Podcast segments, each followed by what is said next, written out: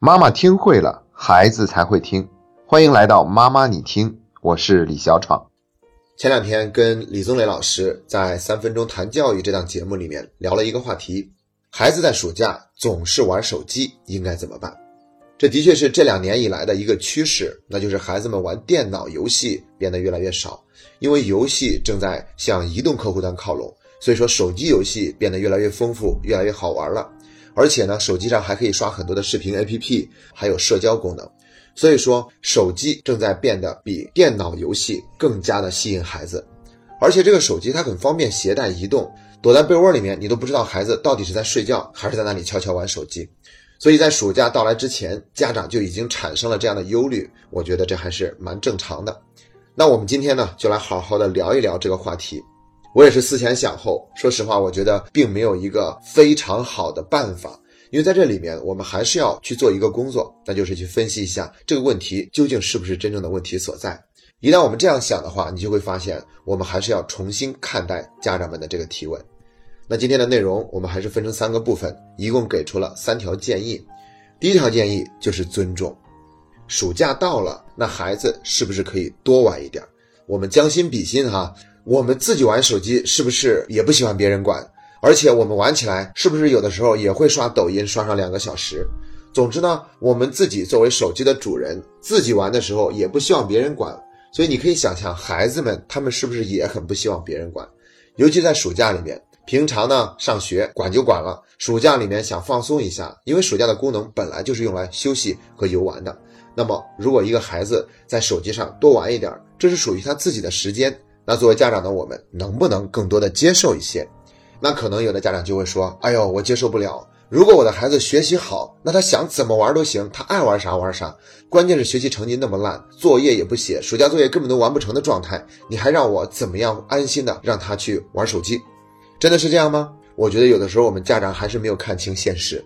为什么呢？是因为前一段时间有一个家长也拿这个问题在微信上问我，他当时的逻辑是这样子的。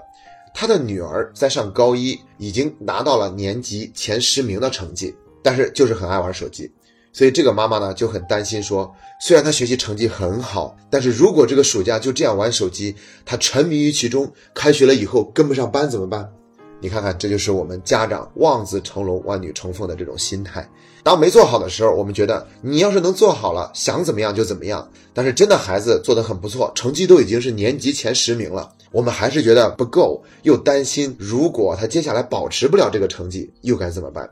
所以在这里面呢，可以说是贪心加担心这两种心的组合呢，就让一个家长自己本身陷入了巨大的痛苦之中。所以第一条建议啊。我觉得还是想苦口婆心、有心无力的劝大家一句：有些事情呢，也许我们应该看得更开一点，真的没有必要管得太多，给孩子一个空间，给他更多的尊重。当然了，即便这样说，我们也不是完全什么都不管。其实，在之前我聊到暑假应该怎么过这个话题的时候，也提到过，我们可以去跟孩子进行约定，只不过呢，我们应该找好时机去跟他约定。做什么事情都是要看时机的嘛。我们也不是用这种方式去让孩子暴露，或者说是狠狠地抓住他的软肋，就是说要想跟他谈，总得有一个可以谈的筹码。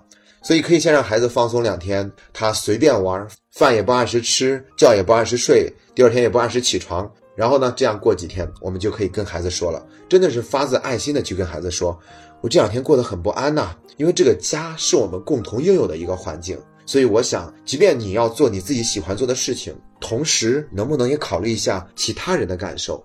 因为作为一个母亲，我每天都要操持这些家务，我不想每一顿饭都还要刷两次碗，因为你总是很晚再过来吃饭，而且我不想每天早上都要叫你那么多遍让你起床，并且呢，我还是期待现在你已经放假了，有更多休息的时间，我是希望你能够帮我分担一些家务的，因为我们还需要正常的上班。所以，当我们表达完这样的话以后呢，我想孩子他就知道我们的意思了。而且，我们本身是出于关心的角度去说的，同时又没有否定他。我想他会考虑我们的感受。如果这个孩子年龄还比较偏小，我们借这个机会呢，还可以多追问一句：说，作为家长，我觉得我还是有责任要去关心一下你学习的情况。那看到你这两天不停玩手机的样子，我觉得我不能这样放任你，而是要跟你好好的讨论一下你这个暑假自己的时间安排。我想看到你对于自己的时间，对于自己暑假要做的事情是有规划的，包括我们以前说过，跟孩子有一个暑假的愿望清单。那像这一类的事情，都可以借助这个机会去跟孩子谈嘛。然后我们也可以明确的去问孩子，你觉得按照你自己的需要，你每天玩手机需要玩多长时间？就多给他一点时间嘛。然后呢，我们再跟他去约定玩手机的时间必须安排在什么时候。比如说晚上上床睡觉了以后，就不要再让自己玩手机了。那我们用这样的一个方式去跟孩子做一个约定，而不仅仅是我们单方面的约束。我们去跟他探讨，充分的表达感受，还有我们的需要，那这个事情就更容易达成共识。然后我们再来说一下第三点，叫做替代。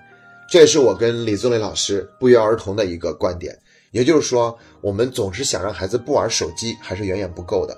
因为我们必须得有责任去让孩子找到比玩手机还要有趣的事情，所以你看假期的愿望清单就是这么干的。然后呢，我们要让孩子有更多的选择，更多的事情去充实他每天的时间，这样手机就不会再是首选。所以在家里面，我们可以告诉孩子嘛，你可以适当的帮妈妈做一点家务吗？你不需要完整的做一桌子饭菜，你只需要把米饭焖上就可以了。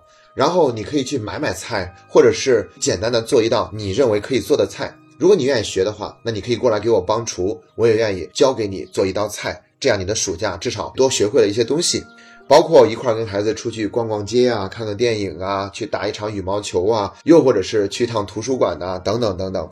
那我想这些方式就会让孩子的生活有更加丰富的选择，就不至于整天就非得玩手机。同样，我们还可以让孩子邀请他的朋友来我们家玩啊，或者是让他去朋友家去做客啊，这样的方式都会让孩子减少对手机的依赖。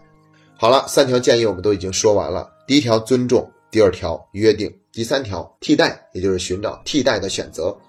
其实这三点讲完以后呢，我还是想在最后做一个强调，那就是界限感。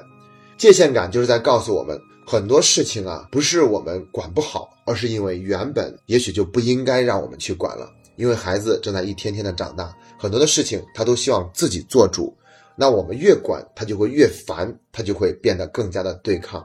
而在这份管的背后呢，也许我们要为那份焦虑负责任，就是在我们的内心呢会有一种恐惧。随着孩子年龄的长大，他越来越独立了，我们作为父母的这个角色的作用就好像变得越来越弱，越来越小了。所以在内心会有一种恐惧，觉得孩子不再需要我们了，而且会觉得自己没有价值，所以我们才会有更多的想去掌控的这种想法。那我们为自己的这种想法负责，告诉自己，你的价值绝不仅仅是因为你做好了父母的角色，你还有很多的角色，而且也不是所有的角色的价值让你有价值，而是生而为人，作为最高级别的灵长类动物，我们本身就是有价值活在这个世界上的。那如果我们能够用这样的方式自我提醒、自我暗示、自我催眠，让自己内心收获了一份宁静。哪怕孩子真的爱玩手机，或者有很多他自己都有些不负责任的行为，我想我们也不至于让自己的情绪受到牵连。同时呢，孩子也会从一个更加独立自主的角度开始认真的思索如何为自己的人生负责任。毕竟他们自己也不愿意那样挥霍浪费自己的时光。只有他们愿意主动反思的时候，才是他们真正开始从内在发生转变的时候。让我们为自己负责，静下心来。希望这个暑假我们就能够看到那一个时刻的到来。祝愿所有孩子们都能够在暑假玩的开心。祝愿所有的家长看着孩子玩的开心，自己内心也有一份平静和喜乐。